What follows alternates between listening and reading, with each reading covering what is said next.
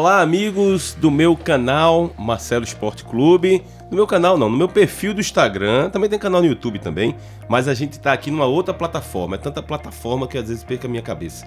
Mas a gente tá no podcast, podcast Marcelo Esporte Clube com o meu programa Multisportes, que eu apresento aqui com a minha amiga Mariana Leite, mas que nessa gravação aqui desse episódio, infelizmente, ela não pôde vir. Não sei se foi a chuva, que ela ficou presa no Recife, se o carro dela desapareceu. Enfim, em breve noticiaremos o aparadeiro de, de Mariana.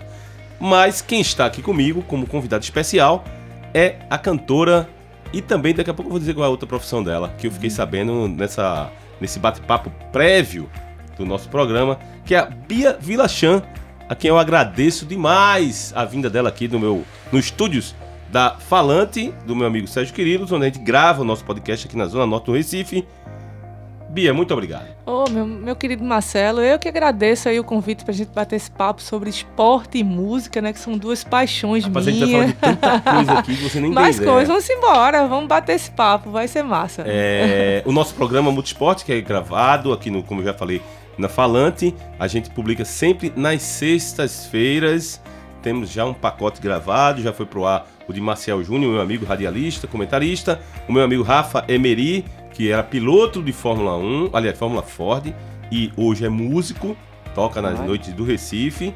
E hoje temos aqui, estou aqui diante de uma queridíssima Bia Velachan, que é torcedora do Náutico, adora futebol, acompanha o time do coração e também é cantora e ah, eu fiquei sabendo, você é odontóloga também. É, né? é verdade. Eu não sabia. Nessa pesquisa aí de pedir release, eu não sabia. Eu ia perguntar isso. Isso. Qual era a tua profissão, né? Mas é odontologia. Como é que é. foi essa, esse contato Rapaz, é, é, é, engraçado. Na minha família não tem nenhum odontólogo, mas eu sempre, como, quando era bem pequenininho, eu dizia, eu vou ser dentista um dia. Mas, mas eu, eu, eu, vou, eu vou ficar curioso, porque você vê como são as coisas, né, Bia? É. Cada um tem a sua o seu sentimento para determinadas coisas e a sua é. percepção.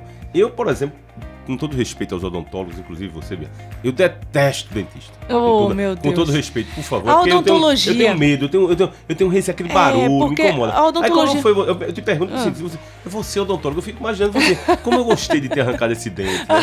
Será que tá vendo? Isso? A broca, que coisa, Ajuda. Que coisa silenciosa essa broca. Tá que, vendo? Foi assim, não? Ô, oh, rapaz, é, eu digo que a odontologia, ela avançou em 50 anos, né? O que uhum. não avançou em, em séculos atrás. Sei porque é, o advento maior que a gente teve foi o sugador, né? Antigamente se cuspia, é né? É verdade, é verdade. Então o sugador, é a resina, enfim, a odontologia ela tá muito avançada, tem, tem as lentes esse, de contato. Esse, esse processo tava... do sugador eu peguei assim quando Pois vi. era, cuspidor. Fiquei, é, na primeira vez ainda, traumatizante, né? Era traumatizante. Depois veio o sugador, é. caramba, que negócio legal, né? Pois é. Avançado. E assim, e os próprios profissionais, eles foram entendendo que além de ser, serem dentistas, também eram um pouco psicólogos, né? Porque uhum. eu mesmo em meu consultório já peguei vários pacientes que se tremiam mesmo, assim, porque tinham algum trauma, né, anterior. Aí você começava a cantar. E aí, uma... pois é, aí a música já ajuda e tudo flui, é muito bom, é muito bom. A música é sempre muito bom. Mas me conta, assim, mas me conta esse processo da escolha, eu tô curioso. Agora. Pois é, então eu escolhi a odontologia muito cedo, muito jovem. E assim, a, a, a, a, música sempre foi um paralelo em minha vida, né? Eu tinha, uhum. eu tinha isso comigo, que eu tinha que me formar, eu tinha que ter minha profissão, minha mãe pegava também era pegava muito no meu pé e assim eu lembro que nada nada contra mas ela me chamava assim no meio no sol do meio dele me, me chamava vem cá minha filha vem aqui. Aí me mostrava uma pessoa puxando carroça. Ah, tá. tá vendo minha filha? Se essa pessoa tivesse estudado estaria num consultório estaria num, num, é, é, num, num era advogado no ar condicionado mas olha se você não estudar você vai, vai acabar assim. Eu tinha um medo danado de estar ali no hum, sol e eu digo, daí eu ia, corria para estudar. E eu tinha isso comigo. Eu sempre fui a melhor, sempre fui, ah, eu sempre fui muito estudiosa. Passei no concurso do Colégio Militar do Recife, né? Eu fiz o meu ensino médio todo lá, fiz concurso, não tenho. Meus pais não são militares, eu fiz concurso para passar. É, e assim, sempre passei de primeira no meu vestibular em odontologia pela federal, passei na UPE, passei na federal, escolhi a federal, porque tinha esse viés de pesquisa que eu queria muito, né? Entender uhum. um pouco de pesquisa, sempre fui muito curiosa. E fiz minha especialização em cirurgia bucofacial, né? E você exerceu quanto tempo? Quanto período? Eu me formei em 2009 e exerci até 2017. Caramba. Me formei em 2009. E em paralelo a isso, logicamente a música, tocando, né? tocando, eu sempre toquei, eu sempre toquei com Alceu Valença, fui convidada dele para fazer parte de um bloco lírico carnavalesco que era o Pirata José, né? É, toquei com ele no Marco Zero, toquei com o Dr. Fernando Azevedo na Orquestra de, dos Médicos, toquei em igreja. Quais igreja... instrumentos nessa época aí dessa, desses... Com o Alceu eu toquei bandolim, bandolim. muito tempo. Sempre que foi tua tinha... origem, né? Musical? Foi minha origem. Meu primeiro instrumento foi o bandolim com seis anos de idade. Eu comecei a tocar, influenciada pelo meu avô. Meu avô Heitor Vilachão, uhum. um grande bandolinista. Também um dos fundadores do bloco Pirilampos de TGPO, um bloco hum. que foi hum. eternizado aí na música de Edgar Moraes, né? Sim. né? É, o, o, Valores do Passado. Gravado por Alceu naquele disco Maracatus, hum. Batucos e Ladeiras. Exatamente, é uma interpretação linda de Alceu. Alceu. Ah, aliás, Alceu tem várias, uma discografia muito é, rica. É assim, né? lógico, né? Os anos 70 de Alceu nem, nem é, precisa nem é, falar, né? É. Mas nessa época dos anos 90 me marcou muito porque ele emplacou dois descassos, na minha opinião foi o de Sete Desejos. Sete Desejos. E o Maracatu é o que são lindos é. esses dois discos. Forró de Todos os Tempos também fez muito. É. Enfim, ele tem uma discografia muito, muito vasta e sempre, sem dúvida nenhuma, foi uma grande escola para mim. Né, eu sempre admirei ao seu quando eu era pequena. A primeira música que eu, que eu consegui solar no violão foi La Belle de Ju. eu disse isso pra ele e foi em coincidência, a gente se encontrou é, em 2005. Né, eu, eu, eu fui convidada para assistir a filmagem do clipe Vampira, que foi gravado no, na casa dele, lá, lá em São Bento, né? Não, na, na Rua de São Bento. Na Rua de São Bento. E aí eu fui pra, pra ver o, a gravação do clipe e alguém deve ter dito a ele que eu tocava bandolim. E quando ele terminou de gravar o clipe, ele sentou ali no, no sofá dele e fez: Véi, tô sabendo que você toca bandolim. É verdade? Isso é verdade, velho. Você vai tocar comigo no carnaval. Eu digo. Eu olhei pra cara dele, isso é, isso é conversa de Alceu, né? Tá ali na, na, na, na brincadeira, acho que ele tá tá tirando onda com minha cara. Isso foi no final de 2005. Quando foi no comecinho, foi no finalzinho de 2004. Quando foi no carnaval de 2005, aí ele ligou pra minha casa. Ele pegou hum. meu telefone e ligou pra minha casa. Ele era Yanê que tava ligando a esposa dele. Ele disse: Olha, quem quer falar com ela é o seu Valença. Aí eu disse: Mãe, é trote. Mãe, é trote. Eu disse: Não, vá lá, atenda, minha filha. Não custa nada. Aí eu atendi e era Yanê e era o seu me convidando para participar lá do, do carnaval, né? A gente fez o Marco Zero, fez a casa da Ambev, que era naquela casa azul e branca dele que tem lá. Sim, lembro. Fiz aí. Em 2006 foi quando eu conheci meu esposo com ele. Meu esposo era amigo dele. E aí foi ele que nos apresentou. Ele é meu padrinho de casamento. Ah, enfim, tem uma história bastante curiosa. Foi o, como é que chama o anjo? Que... Foi o, o, o Cupido. O Cupido. O Cupido. foi o Cupido. Que foi Alceu e Anês. Mas me conta, é, essa tua transição de garota que tocava ali para todo mundo ver, achava bonitinho, é. né? Depois virou uma odontóloga e paralelamente ali, ali naquele processo ali, certamente você tocava como hobby. Isso. Mas quando é que foi que você começou a encarar a música como algo mais profissional? Assim? Pois é, então eu, eu sempre tive, sempre em paralelo, mas é, quando eu subia no palco, Marcelo, eu sentia que ah, o mundo para mim não, não, existia mais. Eu acho que isso fica muito transparente quando você vê qualquer vídeo meu ali nas redes sociais. É. Assim, você sente, a pessoa que está assistindo, ele sente que que eu, que eu não tô naquele lugar, eu, tô, eu sou transportada para um outro. Eu te digo bem é. sincero, você bem, vou ser bem claro para você em relação à minha percepção do que eu vejo nos teus vídeos. Eu vejo uma, um complemento do que você é na guitarra ou no bandolim e o bandolim sendo um complemento para você, sabe? Pronto, falou eu tudo. vejo Eu vejo essa sinergia, assim. Exatamente. Eu digo que o instrumento já é um, já é um, uma, um, um paralelo do é meu um corpo, uma braço. parte, é um outro braço. É um outro braço meu. aí. E aí eu digo, rapaz, eu me virei pro meu esposo, passei por um problema de saúde sério, que foi um câncer de tireoide. É, tocar nesse assunto. E aí foi uma coisa que me fez repensar a vida como um todo, né? Eu já estava no meu doutorado, no, na metade do meu doutorado, eu precisaria viajar para Trieste, morar lá pelo menos dois anos para terminar meu doutorado lá. Com dois filhos, com meu esposo, com tudo aqui, e assim, se eu queria ser pesquisadora, eu tenho que ir embora, que infelizmente a gente tem, a gente mora num país em que a pesquisa ainda não é prioridade, infelizmente. Né? É, uma, é um lugar onde se fazer pesquisa é, é algo heróico, de verdade. É, verdade.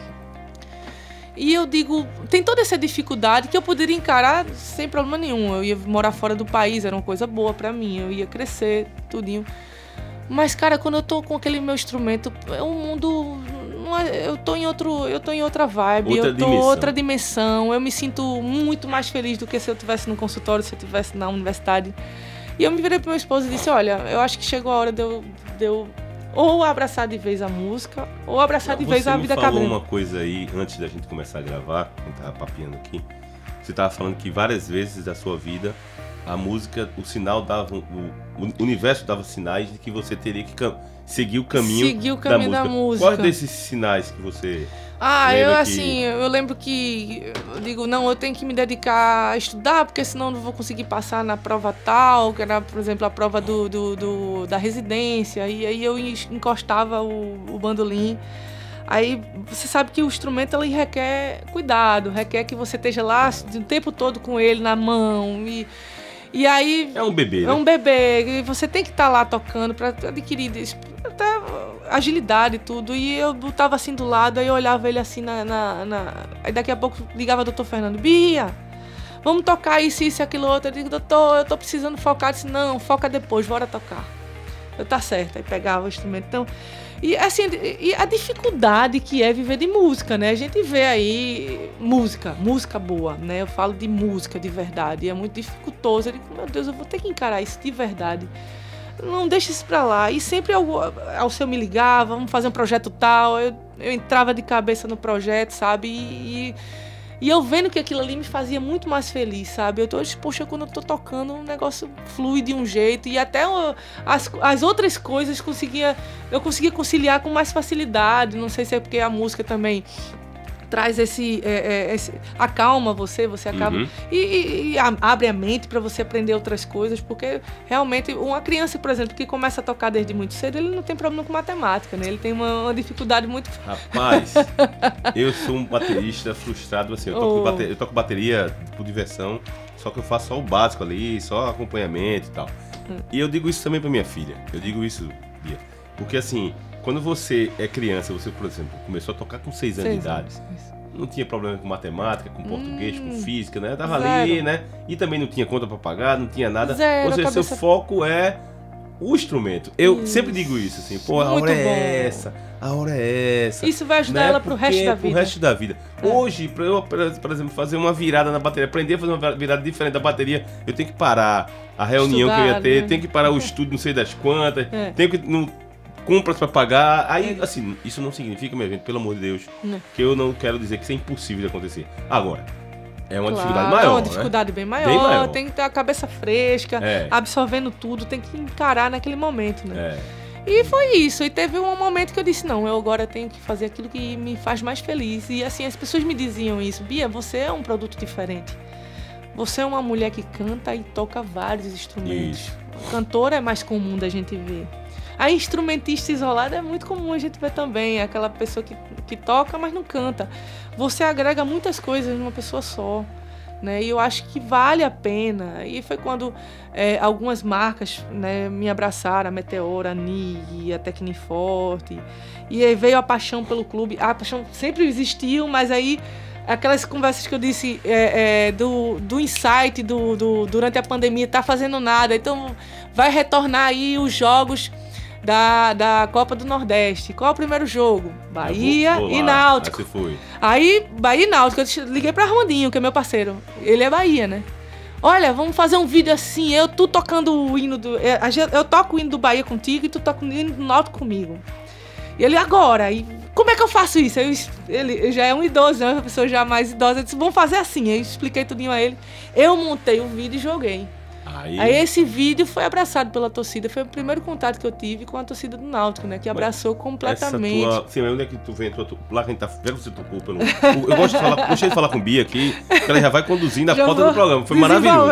Espetacular. É, é uma meia-direita ofensiva, né? Criação oh, de jogadas. É. Me diga uma coisa, e essa paixão pelo. De onde é que veio? De onde é que surgiu?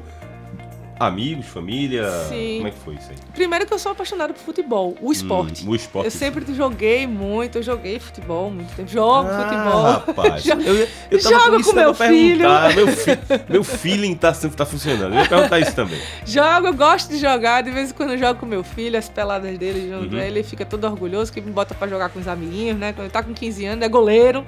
Foi goleiro ah. da base do Náutico um tempo, agora tá, ah, no, tá. tá no Barão, no CT Barão.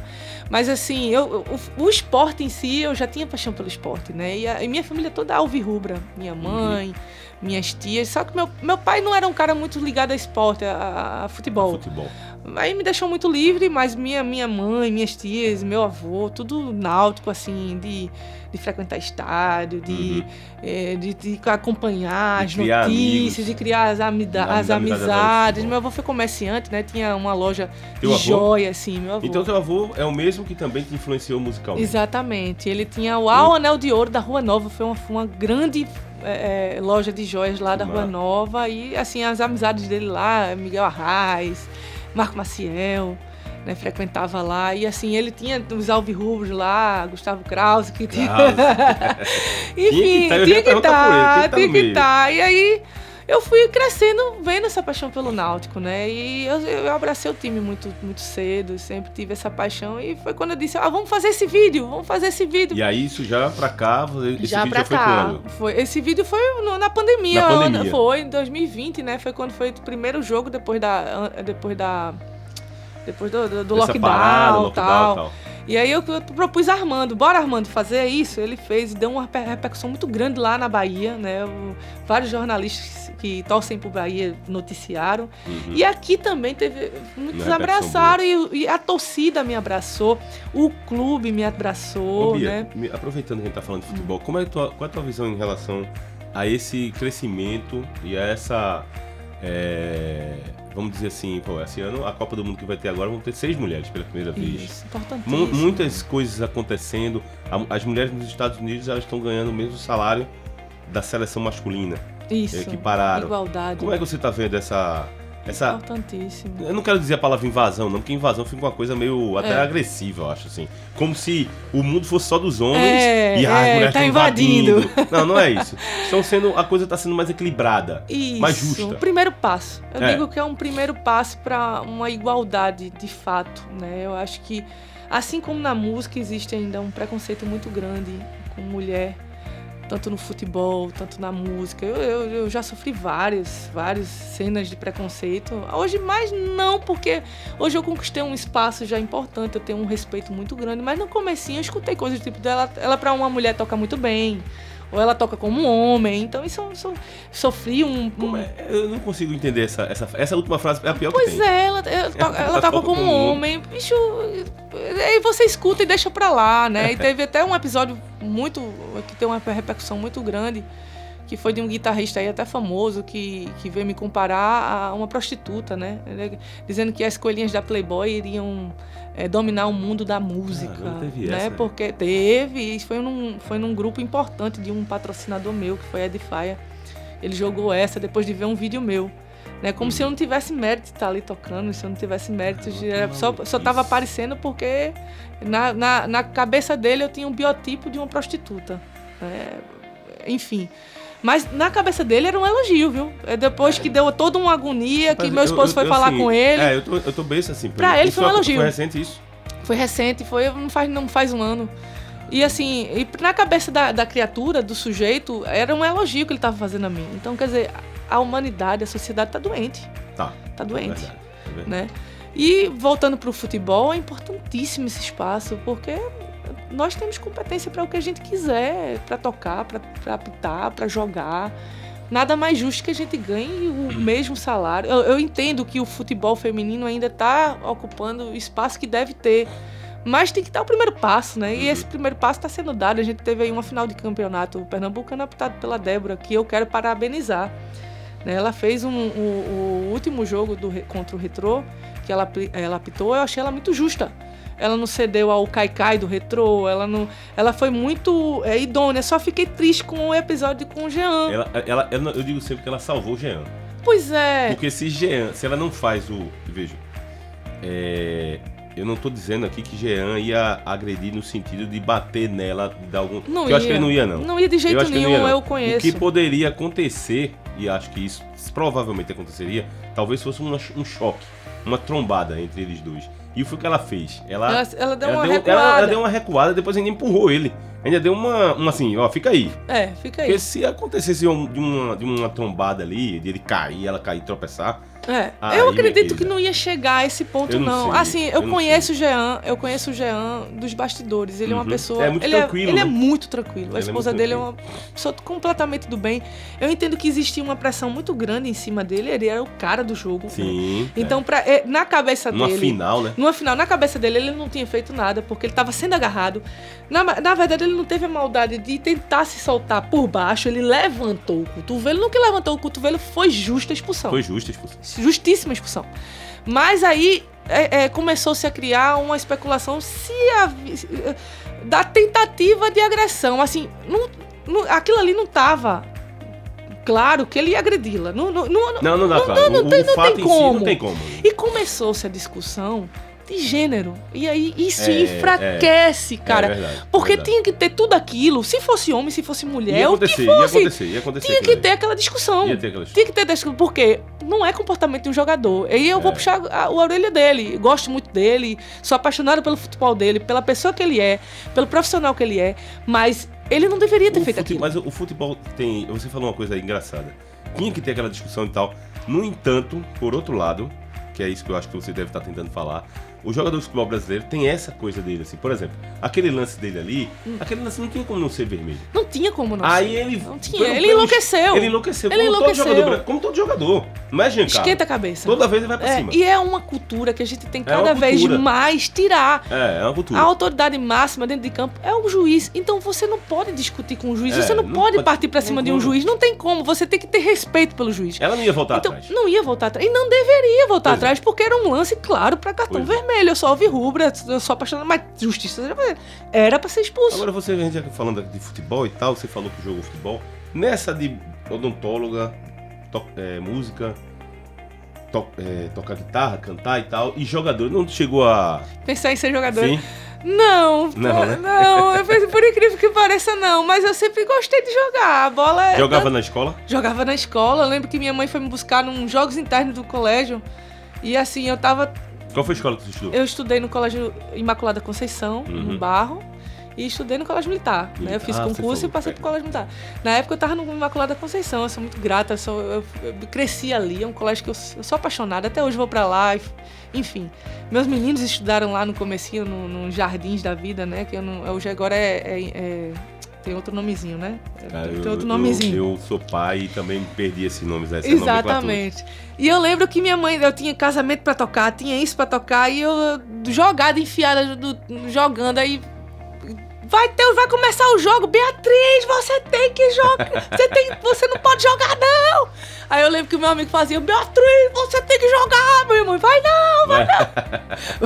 vai Era não, você aquela- tem compromisso. Aquela queda de braço, É. né? Você no meio ali, joga futebol Você e... tem que tocar, tem um casamento pra tocar. Eu, eu- me tirar da bola era difícil, viu? Era difícil, eu gostava Ô muito. Bia, qual foi o disco, álbum, artista que te é, é, que te fez assim abrir os olhos pra, pra música, assim, pra, que mudou tua vida musicalmente? Vamos Jacó do assim. Bandolim. Foi Jacó. É, Jacó e Me Lupécio conta essa da Miranda. relação aí. E Lupécio Miranda, né? Porque Lupécio Miranda frequentou a casa de meu avô. Uhum. Eu não cheguei a, a- a- alcançar.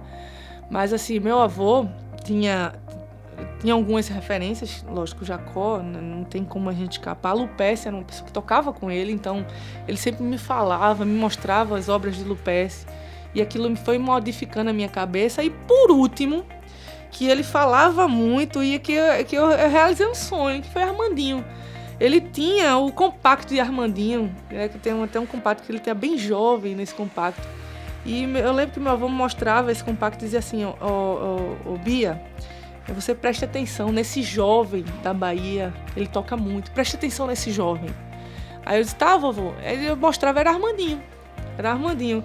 E eu dizia, eu disse isso pra Armandinho, Armandinho chega, o olho dele enche- se enche d'água quando eu digo isso, porque é, algumas pessoas hoje que tocam bandolim se inspiraram nele, inclusive para desenvolver alguns recursos no bandolim que não existiam. E que ele desenvolveu isso primeiro na guitarra baiana. mas não dão mérito a ele. Né? Uhum. Não dão mérito ao Armandinho. É, verdade, e esse reconhecimento para ele é muito importante. É engraçado, é curioso assim, você falando isso aí, eu tava pensando aqui, dando uma, uma viajada, porque minha mente às vezes ela viaja, Sim, ela é tá aqui ao mesmo tempo. é, a, a, guitarra é um instrumento que te passa, te passa a imagem do rock, né? Assim. Sim. É um, é um instrumento o poder rock, do rock e tal, não sei o quê. Mas se a gente for elencar tantos guitarristas que têm a escola do rock, mas que eu, eu particularmente não conheci fazendo rock. Por exemplo, o Robertinho Recife é um Robertinho. baita de um guitarrista que Total. eu conheci falando pop rock, aquelas musiquinhas é. lá infantis e tal. É um baita Tocava no, no, Yahoo, aquela banda Isso. lá dos anos 80. Paulinho mas é Rafael. É, Paulinho Rafael. Paulinho que tem, mas se bem tem que o Paulinho não chegou a pegada rock, né? É. O, o Pepeu Gomes, Pepeu. ele tem uma tem uma vibe que, que. Luiz Caldas. Luiz Caldas. Pra mim é um né? dos, dos, dos, melhores guitarristas do Brasil, pois é Luiz Caldas. Né? Assim. Então a guitarra é um instrumento poderoso. Poderoso. Bom, Mas que é as é pessoas têm muita. Link, falam Linkam da coisa muito pro rock. O rock. Né? O Armandinho é um baita guitarrista que faz a, o universo o dele, o frevo, né? É, é o que eu, é o que eu tenho. A gente tem influências, né? Eu tenho influência muito do, do Iron Maiden, eu tenho muita influência do Iron Maiden, Metallica é, Jimi Hendrix. Né? Então, são, são pessoas que eu tento trazer um pouco pro meu trabalho. Preciso trazê-los meu, pro meu trabalho, né? E, é, sem dúvida nenhuma, Armandinho, por conta da identificação musical, ele é o meu grande ídolo, né? Ele, uhum. ele sabe disso.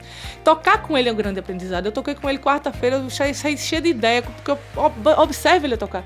Eu, eu, aprendi isso, essa disciplina de observar e tentar trazer para mim. Do meu jeito, mas trazer para mim. E era porque eu fazia isso com meu avô, né? Eu fazia isso com meu avô e faço isso hoje com o Armandinho. Então tocar com ele é um grande, é uma grande escola. É uma grande escola. E, e a guitarra ela é poderosa, como você diz. O mandolim é, é o meu xodó, é o meu, xodó, é meu grande xodó. Tanto que eu tenho um é mandolim tua, tatuado. É, é o meu primeiro mandolim que tá tatuado aqui.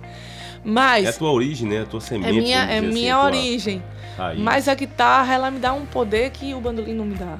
Ela me dá um poder muito grande, né? E, e me, me leva para esse universo que ainda era muito masculino, né? Até hoje é. Você vê pouca, poucas guitarristas aí, infelizmente. Né? Eu acho que eu sou um, uma, um espelho. Eu, eu, eu, quero ser um espelho para muitas que estão aí me veem e que olhem e digam é possível, sim. É, se é isso que eu quero para mim, eu vou conseguir. Enfim, é, é, a guitarra ela tem esse poder, né? A distorção, o, imaginário do rock, que é uma coisa muito mega, né? Uhum. Você vê um show de um Iron Maiden aqui, poxa, se você for para um show de um cara desse, você vai ver o quanto a gente é aquém em termos é. de, de show, e show mesmo, de, de, de visão, de. Eu não falo só de música, mas eu falo do, do conjunto que é o, o, o, show desses caras, né? De, de cenografia, de, de, tudo que você pode imaginar. Eles botam um monstro lá atrás, que é o trupe, The Troop, né? Uhum. Bota um monstro, o monstro se movimenta, os caras sobem em cima de um, com a bandeira da, da Inglaterra. Pô, isso aí a gente tem que trazer pra gente, sabe? É. Tem que trazer pra gente, fazer cada vez mais esses shows mais é, bonitos de se ver, interessantes de se ver e se reinventar. Eu sou um artista que eu não, eu não, eu não me acomodo, sabe?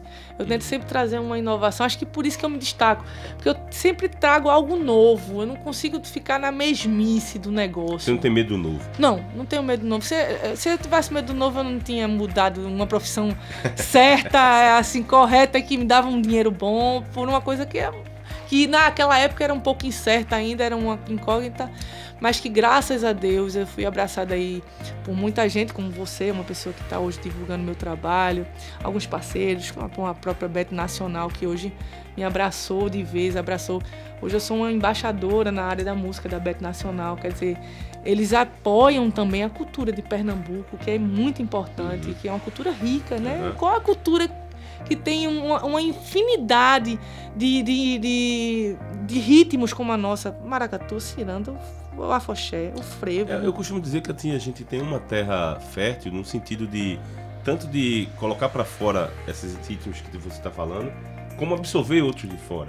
Exatamente. Eu vejo uma coisa meio muito bem é, democrática no sentido de absorção e ao mesmo tempo de lançar. Isso. Né? A, a, a, a gente tem essa muito, essa mescla. Tem muitos talentos, né? É. Salpicados que a gente precisa que é, cada vez mais a gente se una para entender. É, é, é, meu esposo tem uma visão muito interessante do que é a cultura e de para onde a gente tem que, tem que mirar. Veja, não sei se você lembra do movimento axé.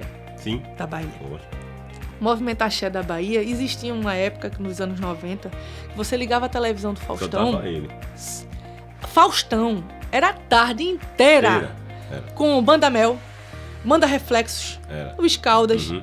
Quer dizer, os caras entenderam que quem tem que consumir a cultura não era os baianos, era o, o Brasil, o Brasil. tinha que consumir a cultura primeiro. Uhum. Né? Então eles criaram essa, é, é, essa dependência da cultura deles no Brasil inteiro. Hoje você fala de carnaval, falar de frevo, bacana. Mas você lembra primeiro do axé. Do axé. Infelizmente, a gente perdeu.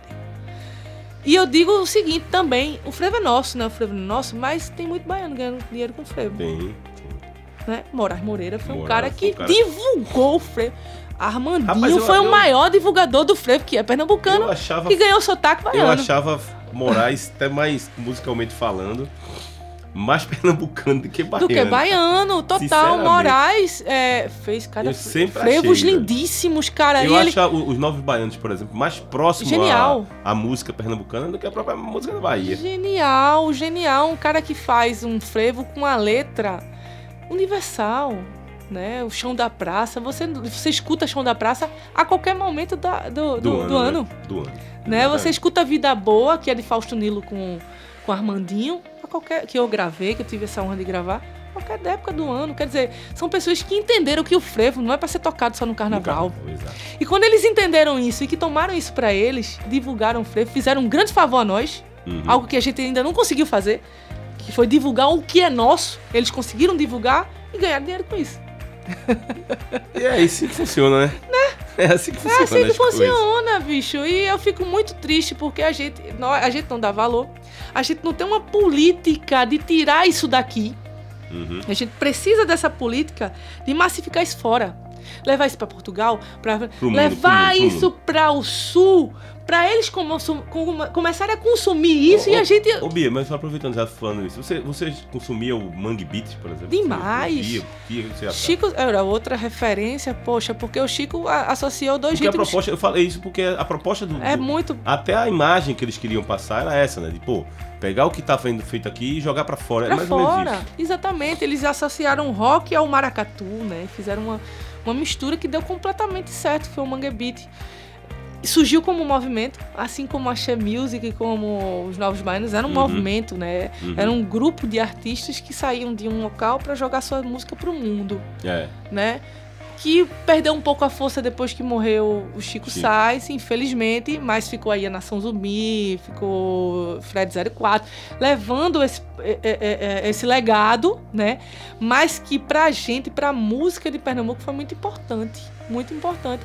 Foi algo novo, e, e eu digo assim, para os amantes do rock, você não pode deixar de passar é, pela discografia, mesmo que curta, que foi a de Chico Sainz, a de Chico Sainz e Nação Zumbi. Pra gente encerrar, eu quero saber, pra gente fechar aqui esse, esse episódio que foi muito legal, oh. foi riquíssimo.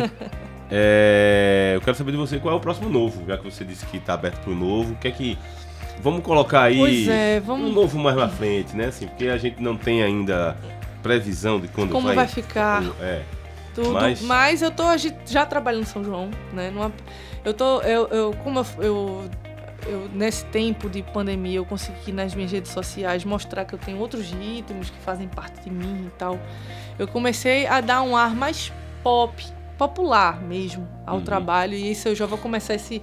É, é, esse trabalho já agora, nesse ciclo, entender como é que o público recebe essa Bia mais pop, mais é, menos bandolim, mais guitarra. É. menos bandolim, mais guitarra. Tô com um projeto aí que vai ser importante, é, é, é que é gravar é, com Armandinho um disco de frevo novo, um disco novo, pra gente lançar aí para um importante selo e tentar trazer o Grêmio aqui para Pernambuco. A gente vai tentar e eu vou a gente tá nesse projeto já há um tempinho já, tentando, fazendo a captação de recursos, você sabe que é difícil a gente. Mas a gente vai conseguir, porque o Frevo aí merece, né? O nosso legado, enfim. A gente vai tentar terminar esse disco e eu já tô mirando, já tô pensando lá no final do ano, já tô lançando música nova, vou lançar música nova aí para o, o carnaval. É um compositor da Bahia, né? Um compositor. Eu tenho um público na Bahia muito grande. Por Ah, incrível que que, pareça, Marcelo, lá é, eu, eu digo, felizmente, infelizmente, eu queria muito que meu público aqui em Pernambuco fosse do tamanho do de lá. Mas, mas vai chegar lá, mas vai Chega chegar lá. lá. chega lá. Mas aí a Bahia me abraçou de um jeito que eu tô com alguns compositores que fazem sucessos aí pra Ivete, pra Daniela, que mandaram algumas músicas. E esse parceiro que é Cuca, meu amigo Cuca, um, abraço pra você, um beijo. Me mandou uma música que eu tenho certeza que vai ser um grande sucesso na, na minha voz. E aí numa pegada mais popular. E, e sem, sem dúvida com esse, é, é, com esse orgulho de ser pernambucana. Bia Vilachan comigo aqui. Infelizmente, Mariana Leite não está. Eu só tô Oh, aqui olhando pra, pena. cara, olhando pra ela aqui na minha frente, o desenho falta. dela aqui na minha frente, mas faz parte. Não deu pra ela vir, mas no próximo episódio ela vai estar aqui presente comigo, aqui no quiser. estúdio da Falante, gravando um programa especialíssimo, muito bacana, com Bia Vilachan, quem eu agradeço. Ô, meu Valeu, amigo, Bia. eu que agradeço. Parabéns. Mandar um beijo pro Sérgio, né, que tá ali É, na tá ali, técnica. na- do outro um lado do- do abração pra ele. um abraço pra você também, meu amigo. Obrigada aí pela, pelo apoio, pelo por ter chamado pra gente papo. Me chame mais vezes, eu Beleza. com certeza. Eu tô aqui pensando como eu vou escrever a descrição do programa, que a gente já falou aqui de futebol, de música, de odontologia. Eu nunca pensei que ia coisa. conversar sobre odontologia. Oh, mas rapaz. falei, né? Falou. E não perdi meu dente, nem tá tudo certinho aqui. que, aliás, era uma coisa que eu ia falar, né? Porque antiga, Ah. você falou a coisa do passado, que antigamente era um- uma forma de trabalhar. Hoje, É. as questões do odontólogo é outra, ainda bem. Porque Outra, antigamente o cara olhava pro dente assim e fazia arranca. Condenava. Meu é. amigo, era um trauma. Condenava, até porque tinha pouco recurso, né? Hoje a gente tem É, mais hoje a gente recursos, tá mais avançado. Enfim, é Graças a Deus. E o programa fica disponível em qualquer plataforma, numa plataforma digital mais próxima da sua mão. Isso aí. É, eu sempre falo isso. Modernidade. Total. Valeu, pessoal. Tchau, até a próxima. Valeu!